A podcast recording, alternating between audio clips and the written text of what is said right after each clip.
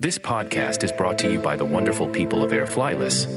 この番組は A やフライレスの提供でお送りします Japan, das Land der aufgehenden Sonne. Japan ist so anders, bunt und verrückt. Aber gleichzeitig führt dich die Ordnung, Disziplin und Höflichkeit beeindruckend. Wir empfehlen dir, guck das Video bis zum Ende, weil am Ende haben wir sehr, sehr wichtige Tipps für dich, wie man sich in Japan teilweise auch verhalten sollte, weil die Kultur ist so anders. Los geht's. Japan.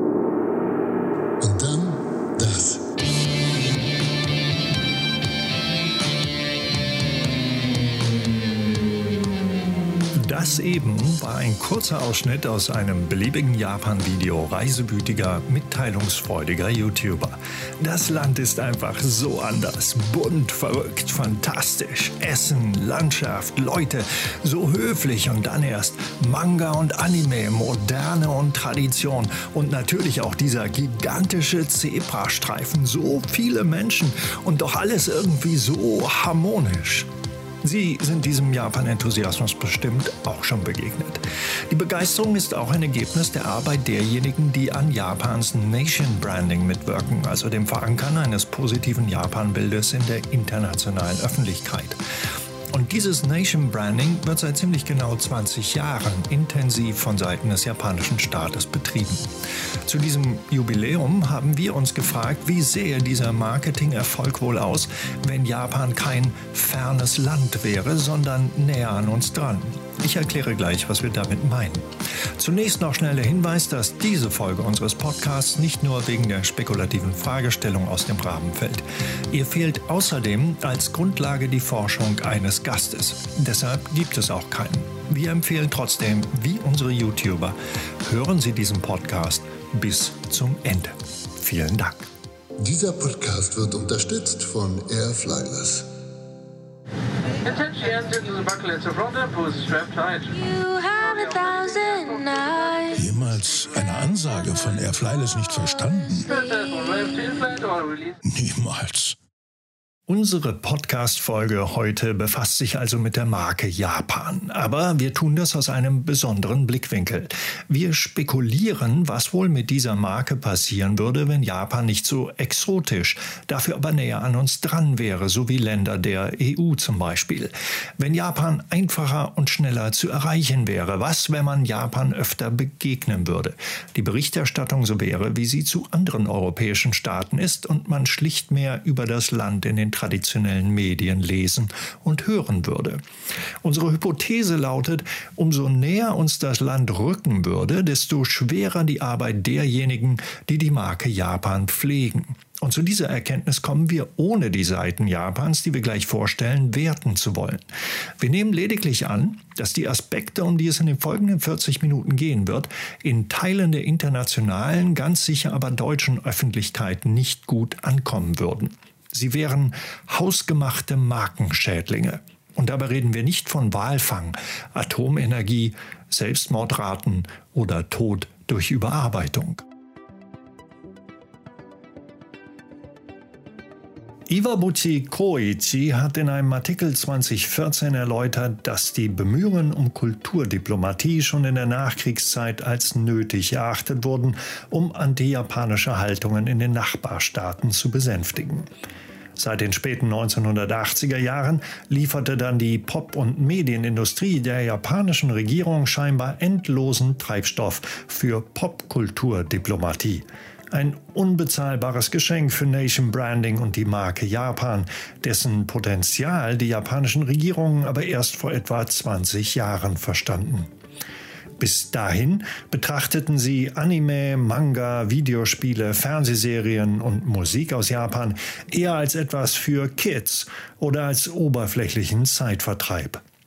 Südkorea war scheinbar schneller. Dort hatte man schon früher begonnen, die Korean Wave zu formen und zu fördern. 2003 hatte dann ausgerechnet eine koreanische Fernsehserie mit dem Titel Winter Sonata in Japan große Erfolge gefeiert und das Korea-Bild in Japan deutlich verbessert. Soft Power funktionierte, Cool Japan sollte das auch. Cool Japan, das war der Markenname, der ab Anfang der 2000er Jahre japanische Kampagnen schmückte. Man kann in der einschlägigen Literatur immer wieder lesen, Inspiration für diese Bezeichnung sei der Journalist Douglas McRae gewesen, dessen Artikel in Foreign Policy den Titel trug Japan's Gross National Cool. McRae schrieb, Japan is reinventing superpower.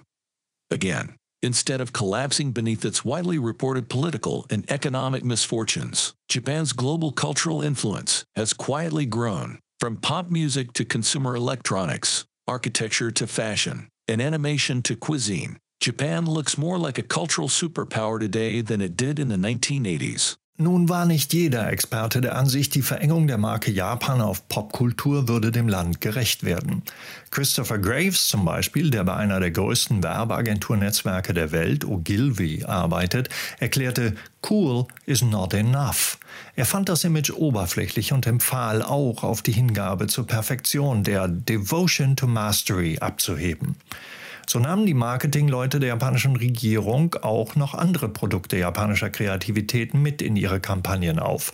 Architektur, Handwerk, Möbel, Schmuck und natürlich Essen.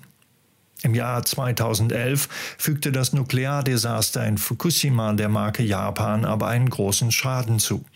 Die japanische Regierung versuchte es dann mit Green Japan als Kampagnenmotto, was sich aber offenbar nicht wirklich durchsetzen konnte. Zum Glück für das Marketing geraten aber auch Desaster in Vergessenheit und neue Kundengenerationen wachsen nach. Und so ist in diesem Jahr 2023 Japan auch wieder Spitzenreiter eines Nation Brands Index geworden. Es ist der Index einer großen Consulting- und Analysefirma, der die Wahrnehmungen und das Markenimage von 60 Ländern abbilden will. Diese Spitzenplatzierung an sich mag in anderen Studien anderen Staaten gehören, aber sie belegt doch, dass Japans Nation Branding trotz Fukushima weiterhin erfolgreich ist. Aber dieses gute Image scheint nicht nur in der breiten internationalen Öffentlichkeit zu existieren. Der folgende O-Ton stammt aus dem April des letzten Jahres vom Antrittsbesuch des deutschen Bundeskanzlers in Tokio, der sich an seinen Gegenüber Kishida wand. Deutschland und Japan stehen Seite an Seite bei der Verteidigung der regelbasierten internationalen Ordnung, bei der Aufrechterhaltung der Grundprinzipien der UN-Charta und in unserem Einsatz für die universellen Menschenrechte. Wir sind Wertepartner. Gute Gespräche bisher, gute Gespräche, die wir noch vor uns haben und vor allem gute Beziehungen. Ich danke dir für diese gute Zusammenarbeit. Dieser gute Staatsbesuch war natürlich dominiert von Maßnahmen gegen Putin und dessen Wahnsinn in der Ukraine. Die Beziehungen zwischen der deutschen und der japanischen Regierung wurden dadurch bedeutsamer und dieses Jahr flog das halbe Bundeskabinett für einen Tag nach Tokio. Den Begriff Wertepartner konnte man dann auch bei dem Besuch der deutschen Außenministerin in Japan hören.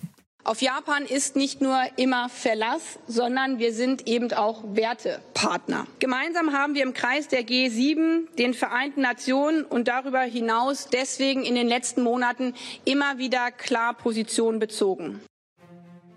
Doch gerade aus der Partei der deutschen Chefdiplomatin kämen wohl kritische Stimmen, wenn die nachfolgenden Aspekte des Wertepartners zur Sprache kämen. Vielleicht die Art von Kritik, die Japan, wäre es näher an uns dran, in eine Schublade mit Polen unter der Peace-Regierung, Ungarn oder Melonis Italien packen würde.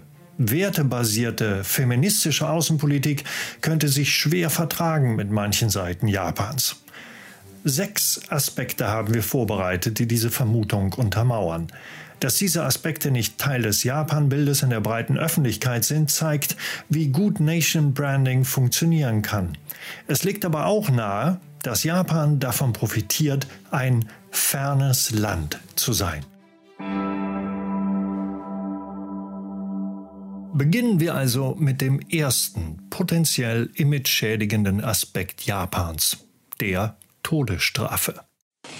本日7名の死刑を執行しました裁判の確定順で名前を申し上げますと朝原翔子こと松本千鶴 Diese Pressekonferenz aus dem Jahr 2018 begann mit der Verlesung der Namen von sieben Personen, die kurz zuvor hingerichtet worden waren.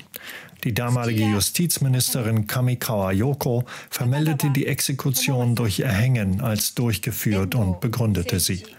Der wohl bekannteste Hingerichtete war Asahara Shoko, der Kopf der Ohm-Sekte, die unter anderem 1995 mit Sarin-Gas einen Terroranschlag auf die Tokioter U-Bahn verübt hatte.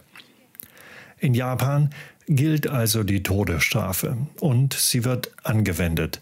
Wie in der Volksrepublik China, dem Iran, Saudi-Arabien, Ägypten, der USA, dem Irak oder Singapur.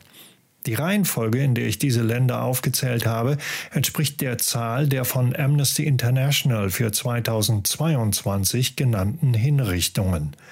Mit anderen Worten, die sieben Staaten sind diejenigen, in denen am meisten exekutiert wurde, wobei die Volksrepublik China, der Iran und Saudi-Arabien viel mehr Menschen hinrichten als Ägypten und alle nachfolgenden Staaten auf dieser Liste. Auf der steht Japan im Jahr 2022 auf dem letzten Platz mit einer Hinrichtung. Kato Tomohiro war des mehrfachen Mordes für schuldig befunden worden. Er hatte 2008 einen LKW in eine Menschenmenge im Tokioter Stadtteil Akihabara gefahren und anschließend auf mehrere Personen dort mit einem Messer eingestochen.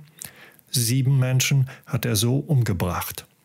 Diejenigen, die sich in Japan für die Abschaffung der Todesstrafe engagieren, verweisen weniger auf derart eindeutige Fälle als darauf, dass es schon mehrfach Fehlurteile gegeben habe. Manche Verurteilten hätten viele Jahre zu Unrecht hinter Gittern gesessen und befürchten müssen, hingerichtet zu werden. Das erste Beispiel in Japans Nachkriegszeit war Sakae Menda, der 1949 wegen Doppelmordes zum Tode verurteilt worden war. In Fukuoka blieb er in Einzelhaft, in einer kleinen, ungeheizten Zelle, auch heute noch üblich für japanische Gefängnisse. Nach 30 Jahren, 1979, hatte er dann endlich Erfolg mit seiner Forderung nach einer Wiederaufnahme des Verfahrens und 34 Jahre nach seiner Verurteilung wurde der Schuldspruch aufgehoben. Beteiligte Polizisten hatten laut Gericht Beweise unterschlagen. Sakai setzte sich bis zu seinem Tod vor drei Jahren für die Abschaffung der Todesstrafe ein. Die öffentliche Meinung zu Todesstrafe ist in Japan eindeutig. Das Kabinettsamt veröffentlichte 2019 Ergebnisse einer repräsentativen Umfrage, laut derer 80 Prozent aller Befragten der Ansicht waren, es ginge nicht ohne Todesstrafe. Aber trotz der großen Zustimmung gibt es von staatlicher Seite wenig Transparenz bezüglich der jeweiligen Exekutionen. Die Verurteilten werden erst am Morgen ihrer Hinrichtung informiert und Familienangehörige sowie die Presse erst nach der Hinrichtung. Das Justizministerium vertritt die Ansicht, dass es den reibungslosen Ablauf der Hinrichtungen stören könnte, wenn man die Exekution vorher ankündige.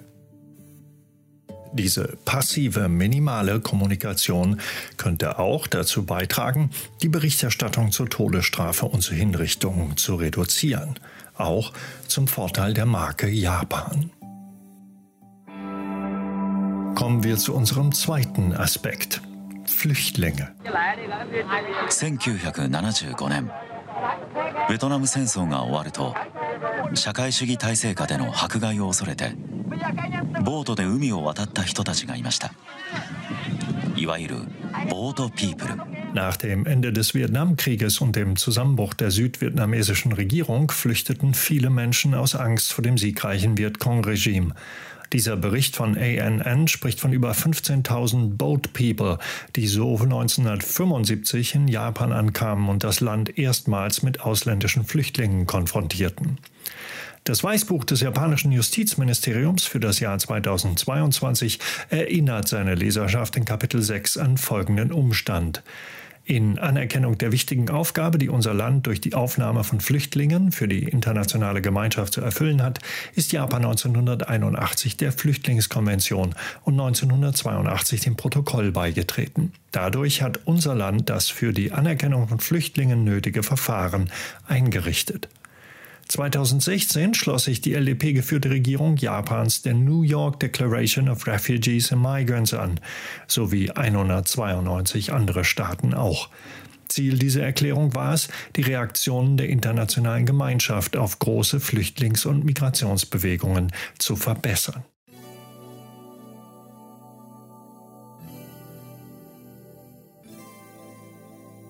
Hier nun die Anzahl der Flüchtlinge, die in den Jahren 2016 bis 2020 in Japan anerkannt wurden.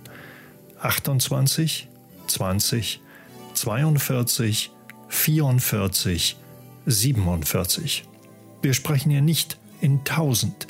Tatsächlich gibt die Einwanderungsbehörde des Landes an, 2016 seien 28 Flüchtlinge als solche anerkannt worden. Und das, obwohl das Justizministerium auch schreibt, dass der Anerkennungsvorgang einige Veränderungen erfahren habe, um, Zitat, angemessenen und zügigen Schutz von Flüchtlingen durch faire Verfahren zu gewährleisten. Zitat Ende. Sind die Zahlen so niedrig, weil Japan weit ab von Flüchtlingsrouten liegt? 2017 stellten knapp 20.000 Menschen einen Antrag auf Anerkennung als Flüchtling. Das waren fast doppelt so viele wie 2016 und mehr als in irgendeinem anderen Jahr. Knapp 5000 Anträge stellten Menschen aus den Philippinen, 3000 aus Vietnam und 2200 aus Sri Lanka. Anerkannt wurden im Jahr 2017, wie gesagt, 20 Anträge. Wie die Wirtschaftszeitung Nikkei am 13. Februar 2018 schrieb, sei es vor allem einem Umstand zuzuschreiben, dass die Zahl der Anträge so gestiegen sei. Da man sechs Monate nach Antragstellung legal in Japan arbeiten dürfe, würden viele diese Gesetzeslücke nutzen und das System so missbrauchen. Wären die bisher genannten Anerkennungszahlen die eines EU-Mitgliedstaates, würde er zweifellos mit Misstrauen und Kritik in vielen Medien und auch von Seiten anderer Regierungen bedacht. Da die japanischen Behörden aber zudem noch ein vergleichsweise rigoroses Internierungssystem für abgelehnte Personen und diejenigen betreiben, die ihr Visum überschreiten, wäre der Imageschaden vielleicht noch größer. Vishma Sandamali aus Sri Lanka wurde zu einem tragischen Fall, der in Japan viele Schlagzeilen machte und erneut Fragen über den behördlichen Umgang mit Personen aufwarf, die ihre Aufenthaltsgenehmigung überschritten. Vishma wandte sich wegen häuslicher Gewalt an die Polizei in Shizuoka. Dabei stellten die Beamten fest, dass die Frau sich schon deutlich länger in Japan aufhielt, als ihr Studentenvisum es erlaubte. So wurde sie im August 2020 in Auslieferungshaft genommen, wo sie im März 2021 starb. In den sieben Monaten hatte sie versucht, nach Sri Lanka zurückzureisen, hatte aber offenbar nicht genug Geld und aufgrund der Pandemie gab es kaum Flüge. Freigelassen wurde sie aber nicht. Der Bericht der untersuchenden Einwanderungsbehörde besagte, dass, Zitat, multiple Faktoren den Tod herbeigeführt haben können. Zitat Ende. Es wäre aber auch wünschenswert gewesen, so der Bericht, wenn Frau Sandamalis Gesundheitszustand besser kontrolliert worden wäre. Denn ein Urintest von Mitte Februar hätte Mangelernährung und Nierendysfunktion ergeben. Die Inhaftierte habe wiederholt medizinische Betreuung gefordert. Allerdings verfüge die Internierungseinrichtung über keinen Vollzeitarzt und an Feiertagen auch nicht über eine ständig verfügbare medizinische Erstbetreuung. Die Aufmerksamkeit der Öffentlichkeit kam übrigens vor allem deshalb zustande, weil die Familie der Toten vor einem japanischen Gericht klagte. Selbst einige Oppositionsparteien stellten sich auf ihre Seite und forderten Änderungen. Mal sehen, ob und wie die Regierung des Wertepartners diese Forderungen umsetzen wird. Aus der Ukraine sind bis zum 20. September 2023 übrigens 2100 Menschen nach Japan geflüchtet und dort vorübergehend aufgenommen worden. Kommen wir nun zu unserem dritten Aspekt, die LGBTQ Community. こちらは LGBT に関する法の整備がどこまで進んでいるか35の先進国をランキングにしたものです。日本はこの35カ国中なんとワースト2位の34位。日本の下にはトルコしかありません。Die Moderatorin des Fernsehsenders CBS erklärte im Mai, dass bei einem Vergleich der gesetzlichen Regelungen für LGBTQ-Menschen Japan unter 35 Staaten den zweitschlechtesten Platz belege. Nur die Türkei schneide hier noch schlechter ab. Gegenstand des Vergleiches war unter anderem die rechtliche Möglichkeit gleichgeschlechtlicher Ehen, die 2001 die Niederlande als erstes Land dieser Gruppe eingeführt hatte. Deutschland 2017, Japan bisher noch nicht. In Japan gibt es auch kein Antidiskriminierungsgesetz, das diese Bevölkerungsgruppe schützen würde. Damit, so die Moderatorin, stehe Japan unter den G7-Staaten alleine. Nun sah sich die LDP in diesem Jahr mit Blick auf die anderen Industrieländer sowie durch öffentlichen Druck und den des Junior-Koalitionspartners Kometo gezwungen, sich mit der Ausarbeitung eines Gesetzentwurfs zu befassen, der das Verständnis von LGBT, aber nicht von Q, fördern sollte. LGBT Rikaiso Shin Hoan hieß das Werk, Gesetzentwurf zur Förderung des Verständnisses von LGBT. Darin war nicht von gleichgeschlechtlicher Ehe oder einem Diskriminierungsschutz die Rede. Die Opposition kritisierte diesen Entwurf deshalb, brachte einen eigenen Entwurf ein, doch wurde natürlich der der Regierungsparteien verabschiedet.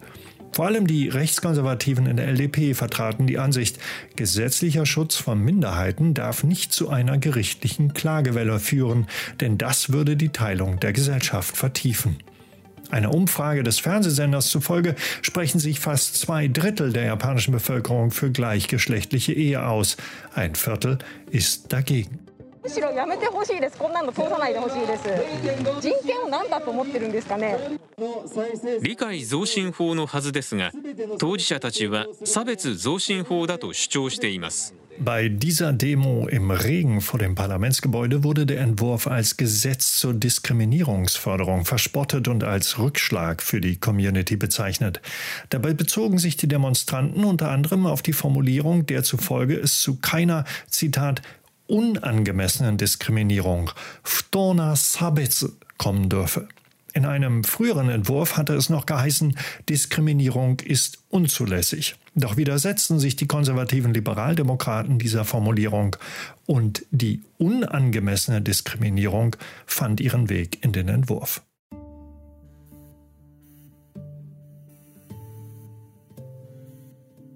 Zu denen gehörte auch der Oberhausabgeordnete Nishida Shoji, der, und diese Argumentation kennen Sie vielleicht auch aus anderen Ländern, erklärte, der LDP gehe es vor allem darum, Kinder vor ihrer Pubertät nicht Märchen zu erzählen, in denen der Prinz einen Mann heiratet.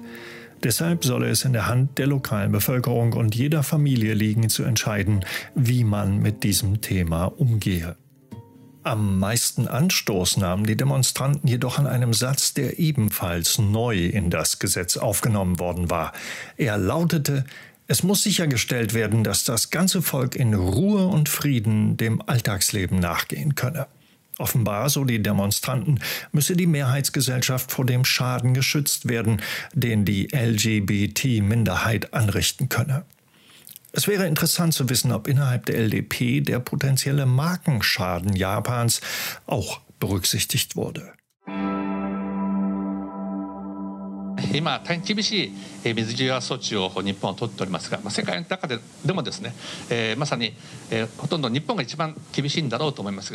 Dieser O-Ton von Abe leitet unseren nächsten Aspekt ein. Grenzendicht. Während der Pandemie sagte Abe, die Einreiseblockade Japans ist wohl so streng wie fast nirgendwo sonst auf der Welt. Und tatsächlich, der Inselstaat hatte aus Angst vor Corona die Zugbrücken hochgezogen und damit viele Menschen, die nach Japan wollten, vor massive Probleme gestellt. Es dauerte nicht lange, bis deshalb ein Begriff ein Revival erlebte, der bisher meist in Zusammenhang mit der Edo-Zeit benutzt worden war und die weitgehende Abschließung des Landes zwischen den 1630ern und den 1850er Jahren bezeichnete. Sakoku. Allerdings betraf das Sakoku der Edo-Zeit auch Japaner. Das von Abe und seinen Nachfolgern Suga und Kishida hingegen nur Nicht-Japaner. Die japanische Regierung hatte sich mit hoher Zustimmung der Bevölkerung während der Pandemie entschieden, keine Ausländer mehr ins Land zu lassen. Die japanische Bevölkerung konnte, wenn sie zur Quarantäne bereit war, reisen. Und zwar nicht nur ins Ausland und wieder zurück, sondern auch innerhalb Japans. Premier Suga propagierte sogar eigens die Go-To-Campaign, ein Subventionsprogramm, das der inländischen Tourismusbranche über die Zeit ohne ausländische Touristen helfen sollte. Zu Beginn der Pandemie hatte Sugas Vorgänger Abe noch versucht, eine Verschiebung der Olympischen Spiele zu verhindern und Corona deshalb der Öffentlichkeit als wenig gefährlich präsentiert. Dann aber wurde aus Tokio 2020 Tokio 2021 und die Grenzen dicht gemacht. Für Ausländer mit japanischer Familie und Wohnsitz in Japan konnte das dramatische Folgen haben. Wenn sie sich außerhalb Japans befanden, kamen sie nicht wieder rein. Und wenn sie aus Japan raus mussten, wussten sie nicht, wann sie anschließend wieder hätten einreisen dürfen. Tausende von ausländischen Gaststudierenden konnten ihre Studiengänge nicht beginnen oder ihre Stipendien antreten. Andersherum ging es. Japanische Gaststudierende durften ins Ausland und auch wieder zurück. In Deutschland wurden sie auf Wunsch auch geimpft. Dass Japan im internationalen Vergleich viel besser mit der Pandemie klarzukommen schien, füllte Vertreter der Abschließungspolitik mit großer Zufriedenheit. Sie führten das aber nicht nur auf Sakoku zurück, wie man an dieser Bemerkung des damaligen Finanzministers Aso Taro hören kann.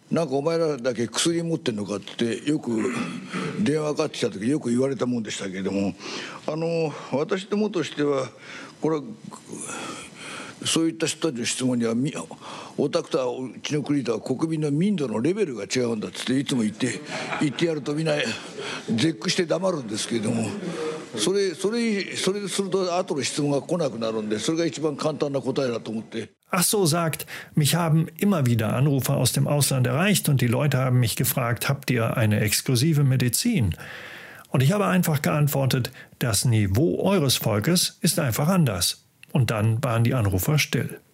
Was Asso meinte, war eine stärkere Solidarität unter seiner Bevölkerung und eine größere Bereitschaft, den Wünschen der Regierung Folge zu leisten. Wie er sagte, die Qualität des Volkes sei einfach anders. Manche im Publikum bei dieser Pressekonferenz lachten kurz auf.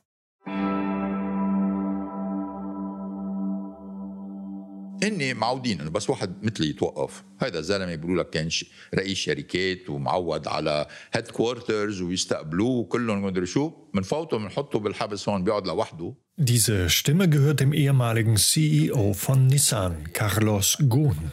Er eröffnet unseren fünften image-schädigenden Aspekt. Die Möglichkeiten der Polizei bei Festnahmen und Verhören und die Standards in Gefängnissen. Das sehr ungleiche Kräfteverhältnis zwischen Staatsanwaltschaft und Polizei auf der einen und Angeklagten auf der anderen Seite gehört ebenfalls in diesen Bereich. Es ist ziemlich genau fünf Jahre her, dass Carlos Ghosn wegen des Verdachts der Geldwäsche und Korruption in Tokio festgenommen wurde.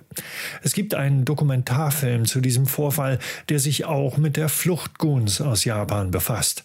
Eine Flucht, von der ich immer noch nicht verstanden habe, wie sie möglich war.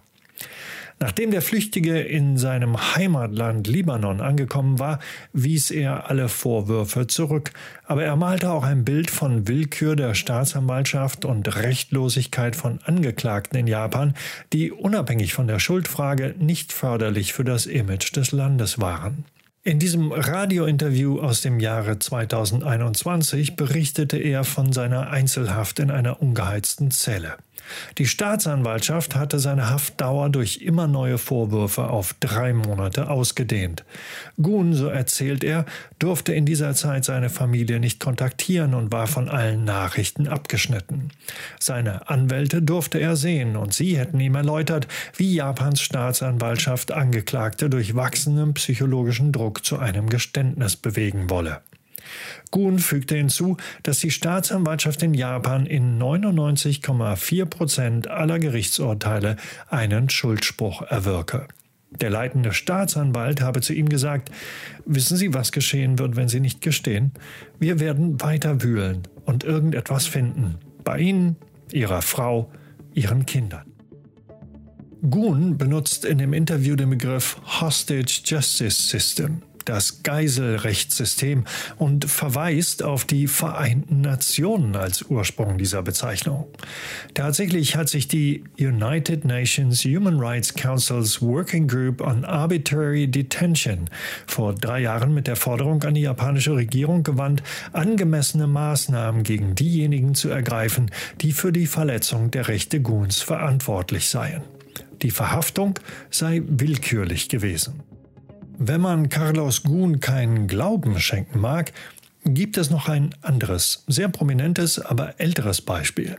Esoe Hiromasa, den Gründer und CEO von Recruit, einem Human Resource und Media Unternehmen. Esoe stand im Mittelpunkt des ab 1988 vor allem die LDP erschütternden Recruit-Korruptionsfalles. いや名前が出てるってあってねあの別に我々直接やってるわけじゃないんですからね。私はノーコメントです。ノーコメントってのはノーコメントです。もう株の売買は家内がもう全部やってましてだからもちろん江添さんからそんな話を聞いたこともないけどね。元秘書の問題でございます Das waren vier führende Liberaldemokraten, die alle nichts davon gewusst haben wollten, dass jemand in ihrem engeren Umkreis noch nicht an der Börse gehandelte Aktien des Recruit-Konzerns gekauft und mit Gewinn wieder verkauft hatten. Abe Shintaro, der Vater von Abe Shinzo, wusste nichts. Miyazawa Kiichi, der spätere Premierminister, hatte nur no commento. Ein weiterer führender Liberaldemokrat war von seiner Ehefrau nicht darüber informiert worden, dass sie die Aktien gekauft hatte. Und bei Ex-Premier Takeshita Noboru war es der ehemalige Sekretär. Alle also unschuldig, aber Esoe wanderte in den Knast, denn er hatte die Aktien angeboten. In zwei Büchern legte Esoe später die Behandlung durch die Staatsanwaltschaft dar und zeichnete ein Bild, das dem von Gun sehr ähnelt. Ungeheizte Einzelzelle, kein Kontakt zur Außenwelt außer Anwaltsbesuche, lange Verhöre und massiver psychologischer Druck, ein Geständnis abzulegen. Anders als bei Gun gab Esoe seinen Widerstand irgendwann auf. Er unterzeichnete ein Geständnis, obwohl die Staatsanwaltschaft augenscheinlich keine Beweise für ein illegales Verhalten hatte.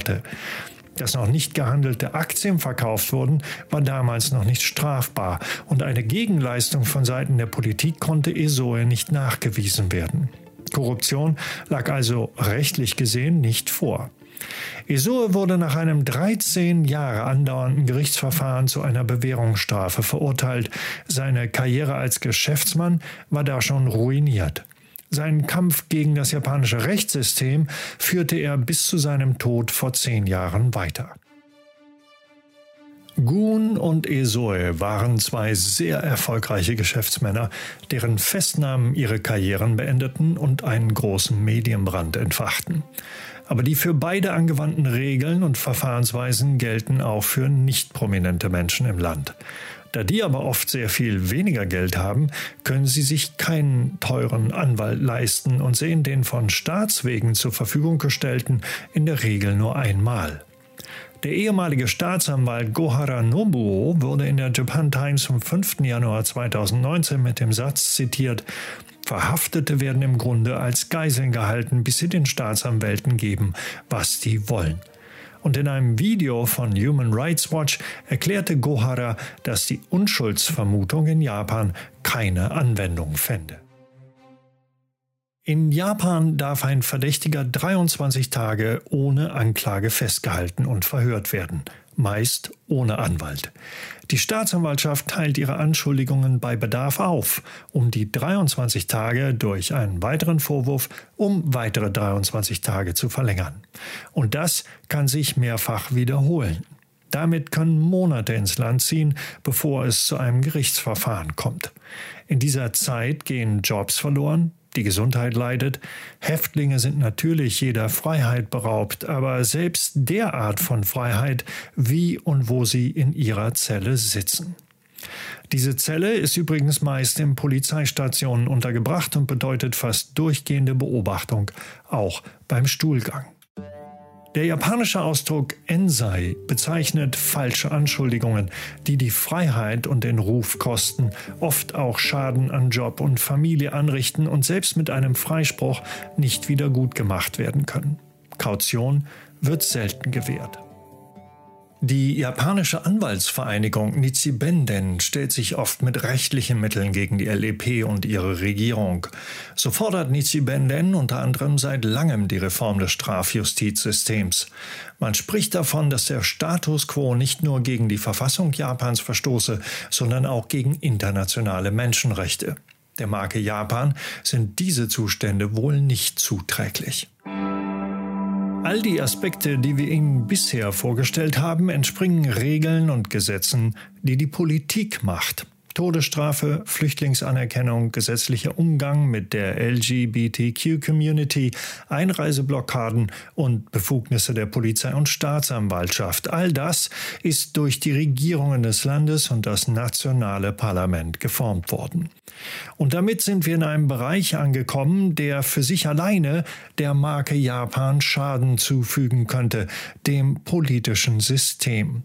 Hier kratzen wir aber nur an der Oberfläche und nennen ein paar offensichtliche Markenschädlinge. Stellen Sie sich vor, in der EU gäbe es ein Land, das in 64 der letzten 68 Jahre nur von einer Partei regiert worden wäre. Genau das hat die 1955 gegründete Liberaldemokratische Partei in Japan geschafft, wenn auch seit Mitte der 1990er fast immer mit einem oder manchmal auch zwei Koalitionspartnern. Nur 93, 94 und zwischen 2009 und 2012 war die LDP in der Opposition.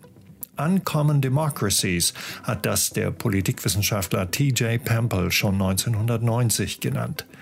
Würde man in den Nachbarstaaten Japans nicht die Frage stellen, wie es um die Qualität der Demokratie des Landes bestellt ist, wenn eine Partei derart dominant wäre? Geht das mit rechten Dingen zu? Oder will das die Bevölkerung? Ein weiterer potenzieller Markenschaden hängt mit der Anzahl der in der Politik tätigen Frauen zusammen. Man kann überall suchen. Der Anteil weiblicher Abgeordneter, Kandidatinnen bei Wahlen, weiblichen Ausschussvorsitzenden im internationalen Vergleich ist er sehr gering. Zehn Prozent der nationalen Abgeordneten sind Frauen. Auf den traditionellen Fotos eines neuen Kabinetts fallen die Ministerinnen vor allem deshalb auf, weil sie nicht den Uniformfrack der Männer tragen. Deshalb erkennt man auch meist auf den ersten Blick, wie wenige Frauen dabei sind. Auf den Kabinettsposten, die mit einem eigenen Ministerium ausgestattet sind, sitzt zurzeit nur eine Frau die schon bekannte Außenministerin Kamikawa. Ein nachrangiges Ministeramt bekleidet Tsuchiya Shinako, die die Agentur für Wiederaufbau leitet und sich vor allem mit der Beseitigung des Nukleardesasters von Fukushima beschäftigen soll. Kato Ayuko steht der Agentur für Kinder und Familie vor und die ist nicht mit dem Sozialministerium zu verwechseln, dem ein Mann vorsteht. Und im Kabinettsamt dürfen sich Sanae Takaichi und Jimmy Hanako um einen bunten Gemischtwarenhandel kümmern, der von Cool Japan über Raumfahrt, von Okinawa bis zu den Ainu und der Weltausstellung 2025 reicht. Und wir könnten noch mehr Beispiele für die geringe Repräsentation von Frauen anfügen, aber eigentlich reicht auch der Hinweis auf Position 125.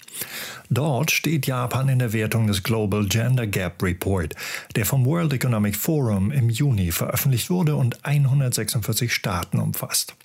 Eine wissenschaftliche Studie, die methodisch fundiert erklärt, warum in Japans Politik so wenig Frauen sichtbar und in öffentlichen Ämtern tätig sind, ist uns nicht bekannt, aber um dem Japan-Bild zu schaden, reichen ja vielleicht auch schon die Zahlen. Die Bewertung des politischen Systems Japans im Gender Gap Report lässt das Land übrigens auf Position 138 absinken. 138 von 146 Staaten. Einen weiteren Image-Schaden aus der politischen Welt Japans könnten die Kosten anrichten, die Quer- und Neueinsteiger zu tragen haben, wenn sie sich politisch engagieren und zur Wahl stellen wollen. Politische Aktivitäten kosten Geld, das ist nichts Besonderes in Japan. Aber dass bei einer Kandidatur für das Unterhaus zunächst einmal drei Millionen Yen, also knapp 20.000 Euro, als Pfand hinterlegt werden müssen, nimmt schon einmal manche Interessierten aus dem Rennen. Das Pfand erhält man nämlich nur zurück, wenn man mindestens 10 Prozent der gültigen Stimmen gewinnen konnte. Geht man viele Ebenen nach unten und strebt ein Amt in einem kleinen Gemeinderat an, sind es noch knapp 1000 Euro Pfand. Beamte dürfen sich nicht politisch engagieren, sie können sich auch nicht für diese Zwecke beurlauben lassen. So ist eine wichtige Bedingung für politische Wettbewerbsfähigkeit ein großer Geldbeutel. Und ein Job, der einem erlaubt, fernzubleiben, während man sich um die Wählerschaft kümmert, ist auch hilfreich. Dieses Pfandgeld und zahlreiche andere Regeln, die den Eintritt in die Politik erschweren, sind natürlich nicht naturgegeben, sondern von denjenigen gemacht, die im politischen Wettbewerb bisher erfolgreich waren. Vor allem der LDP, von deren nationalen Abgeordneten übrigens zwischen einem Viertel und einem Drittel in zweiter, dritter oder vierter Generation ein politisches Mandat tragen. Ein Beispiel. Der ehemalige Premierminister Abe war Sohn von Abe Shintaro. Wir hörten ihn schon kurz. Der war japanischer Außenminister und wäre wohl auch Staatschef geworden, wenn er nicht 1991 verstorben wäre. Und Abes Großvater war Kishi Nobusuke, der 1957 Premierminister wurde, aber auch schon zur Zeit des Zweiten Weltkriegs Teil der japanischen Regierung war. Kishi war übrigens der ältere Bruder von Sato Eisaku, auch ein ehemaliger Premierminister. Der ehemalige Generalsekretär der LDP, Ishiba Shigeru, erklärte auf seine bedächtige Art vor kurzem im Fernsehen, es sei wirklich schwierig, gegen einen Erbabgeordneten wie ihn einen Wahlsieg zu erringen. Und die mit ihm im TV-Studio sitzende Oppositionspolitikerin Tsujimoto Kiyomi klapste ihn auf typisch japanische Weise spaßeshalber auf den Oberarm und sagte, dann lass uns doch gemeinsam was dagegen tun. Bis es dazu kommt, sind Repräsentation und Durchlässigkeit der japanischen Demokratie noch von dem Ideal entfernt, das sich Teile der Zielgruppe des Nation Branding vorstellen. Es könnte sogar der Eindruck entstehen, Japan würde von der immer gleichen Politikergilde beherrscht. Vielleicht. Tatsächlich ist die finanzielle Dominanz der LDP erdrückend. Der Anteil, der ihr aus der staatlichen Parteienfinanzierung und aus der Wirtschaft des Landes zufließt, ist um ein Vielfaches höher als die Ressourcen der Opposition. Und wenn dunkle Finanzierungskanäle hin und wieder von Liberaldemokraten damit erklärt werden, dass man als Politiker nun einmal viel Geld für die eigene Wahlkreisarbeit benötige, könnte man das Argument auch vom Kopf auf die Füße stellen und sagen, die LDP braucht viel Geld, um ihre Macht zu sichern. 2017年に当時の安倍内閣がおよそ3か月間臨時国会を召集しなかったのは違憲だと野党議員らが訴えた裁判で最高裁は議員側の訴えを退けました。Noch ein potenzieller Image-Schaden aus Japans politischer Welt könnte durch die Judikative verursacht werden. Anders als Deutschland verfügt Japan nicht über eine Verfassungsgerichtsbarkeit, sondern wie die USA über einen obersten Gerichtshof. Der muss, sofern eine Klage die Instanzen bis zu ihm durchlaufen hat, dann auch über die Verfassungsmäßigkeit eines Regierungsaktes entscheiden. Für die japanische Opposition bedeutet der lange Zeitraum, den man von der Klageeinreichung bei der Eingangsinstanz bis zum OGH einkalkulieren muss, dass so etwas wie der deutsche Weg nach Karlsruhe viel zu lange dauert. Bis ein Urteil gefällt werden würde, erinnert sich die Öffentlichkeit schon längst nicht mehr an das Klagethema. Oder es wäre nicht mehr relevant, wie bei einem verfassungswidrigen Staatshaushalt zum Beispiel, der bis zur Urteilsverkündung schon ausgegeben wäre. In dem eben gehörten O-Ton versuchte es die Opposition trotzdem einmal. Die 2018 eingereichte Klage wurde 2023 abgeschmettert.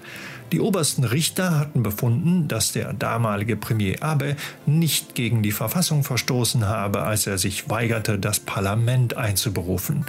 Die Verfassung verlangt das, wenn 25 Prozent der Parlamentsmitglieder dies fordern. Abe aber hatte einfach auf Zeit gespielt und darauf verwiesen, dass ja bald wieder eine reguläre Sitzungsperiode anstehe. Schon hier sieht man, die Chancen, dass die Richter des OGH gegen die Regierung entscheiden, sind klein. Grundsätzlich diagnostiziert die Fachliteratur für den OGH eine Justizpassivität, die auf der Annahme basiert, dass politische Entscheidungen den Volksvertretern obliegen. Fälle, denen eine hohe politische Natur zugesprochen wird, werden deshalb oft an das Parlament zurückverwiesen. Die Grundhaltung des OGH ist zudem, dass jedes Gesetz ja bereits durch das Rechtsbüro des Kabinetts geprüft worden sei und somit schon eine Kontrolle auf Verfassungsmäßigkeit durchlaufen habe. Und so hat es zwischen 1947 und heute erst elf Urteile gegeben, die einen Regierungsakt für verfassungswidrig erklärten. Unabhängig davon drängt sich der Eindruck auf, dass die Judikative in Japan nicht als gleichberechtigte dritte Gewalt neben Legislative und Exekutive tätig ist. Und das wäre, wie eine Dauerregierungspartei, hohe Eintrittshürden in die politische Welt und ein geringer Anteil von Frauen in der Politik Potenzial genug, um die Marke Japan zu beschädigen, wenn die Zielgruppe denn davon wüsste.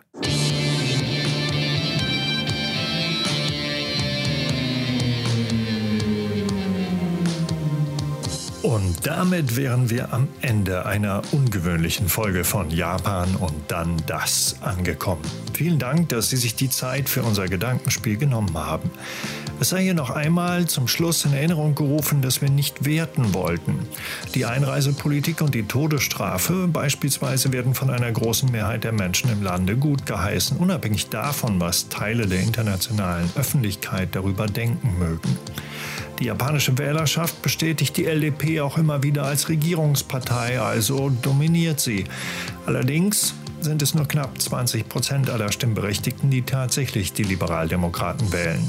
Es sind dann das Wahlsystem und die niedrige Wahlbeteiligung, die die große parlamentarische Mehrheit der LDP zustande kommen lassen. Die potenziellen Markenschädlinge, die wir in den letzten 45 Minuten behandelt haben, sind recht starke Indizien für unsere Vermutung. Das Nation Branding profitiert davon, dass Japan als fernes Land wahrgenommen und behandelt wird.